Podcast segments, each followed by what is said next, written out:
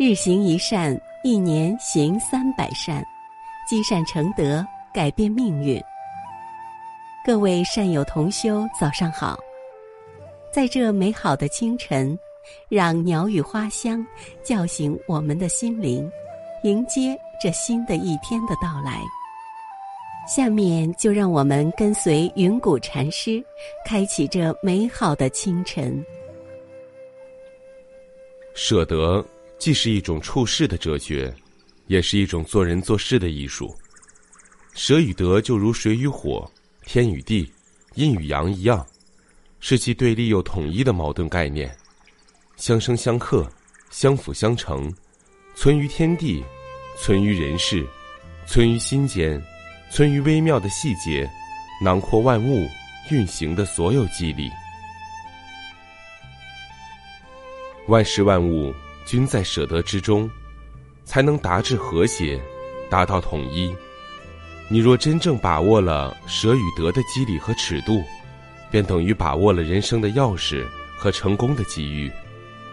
舍的智慧舍，并非毫无章法。四十二章经说：“仰天吐唾，唾不至天，还堕己面；逆风扬尘，尘不至彼，还奔己身。”施舍好比是送礼给人，如果我们所送的礼物不恰当。对方不肯接受，那就只有自己收回。所以说，己所不欲，勿施于人。施舍不当，适得其反；施舍得法，才能事半功倍。昔日有一对孤儿寡母，家徒四壁，一无所有。纵使外境清贫，母子俩却不以为苦。他们以佛法为精神的食粮，在朝暮客诵、研读佛经中。获取许多知识，母子所处的国家有为无视人民困苦，整日沉湎酒色、荒淫度日的昏君。随着岁月的推移，看着逐渐苍老的面孔，国王越来越恐惧死亡的降临，胆怯的内心使他变得不快乐。某日夜里，死亡的恐惧再度浮现，扰得他彻夜难眠，思索着。如何摆脱死亡带来的恐惧？国王心想：今生做尽坏事，不问民间疾苦，死后必堕地狱。何不趁有限的时间，揽尽天下金银珠宝，贿赂一下阎罗王，相信可以免去罪业。隔日，国王命大臣四处搜刮钱财，并下令：举凡私藏一文一钱，将处以死刑。上自王公贵族，下至凡夫走卒，无一幸免。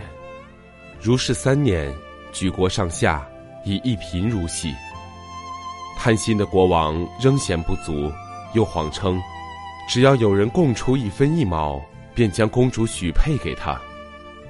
这对母子早已不满国王的恶行，儿子想借此时机进谏，告诉母亲，父亲往生时。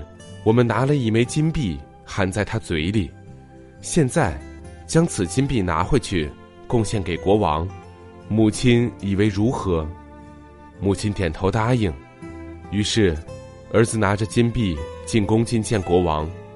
见到金币，国王欢喜若狂，着急问：“你从何处得到这枚金币的？”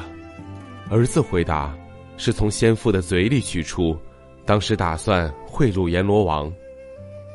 今日听闻国王将以爵位换得金币，因此费了好大的力气，从坟墓里挖掘出来献给您。国王又问：“你父亲往生多久了？”“十二年了。”儿子回道。“难道你不用再贿赂阎罗王了吗？”国王满脸狐疑。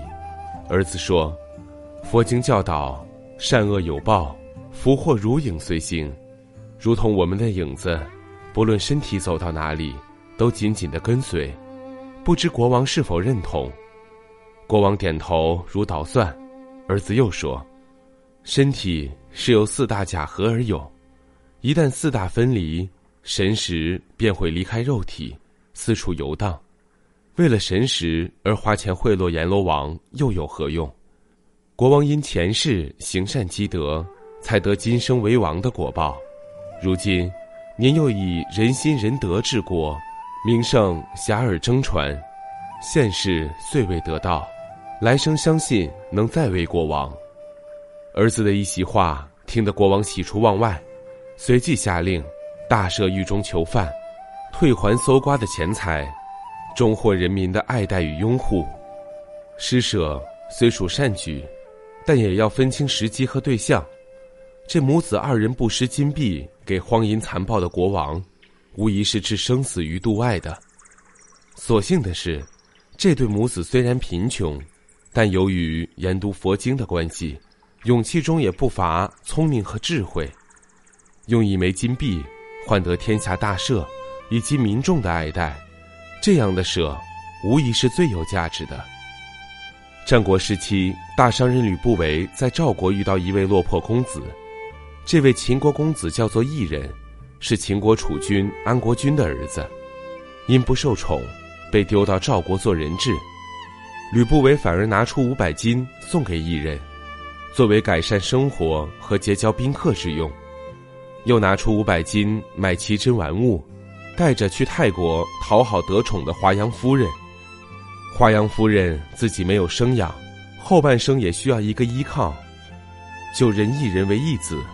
后来通过枕头风说服安国君，将异人立为继承人。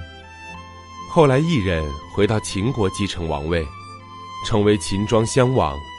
华阳夫人保住了他的荣华富贵，吕不韦从一介商人成为权倾朝野的秦国丞相。故事中，三个人都是有舍有得。吕不韦舍弃金钱，得到无限量的权势；一人承诺与吕不韦分割权力，得到王位；华阳夫人废掉一点口舌，安享后半生荣华富贵。舍弃是一种处世的哲学，也是一种做人做事的艺术。舍与得，就如水与火、天与地、阴与阳一样。是既对立又统一的矛盾概念，相生相克，相辅相成，存于天地，存于人间，存于心间，存于微妙的细节，囊括了万物运行的所有机理。如若真把握了舍与得的机理和尺度，便等于把握了人生的钥匙和成功的机遇。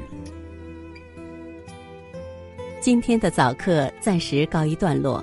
欢迎大家积极转发分享平台上的好文章、善知识给更多的人。分享是一种美德，转发就是积德行善。那么，明天我们不见不散。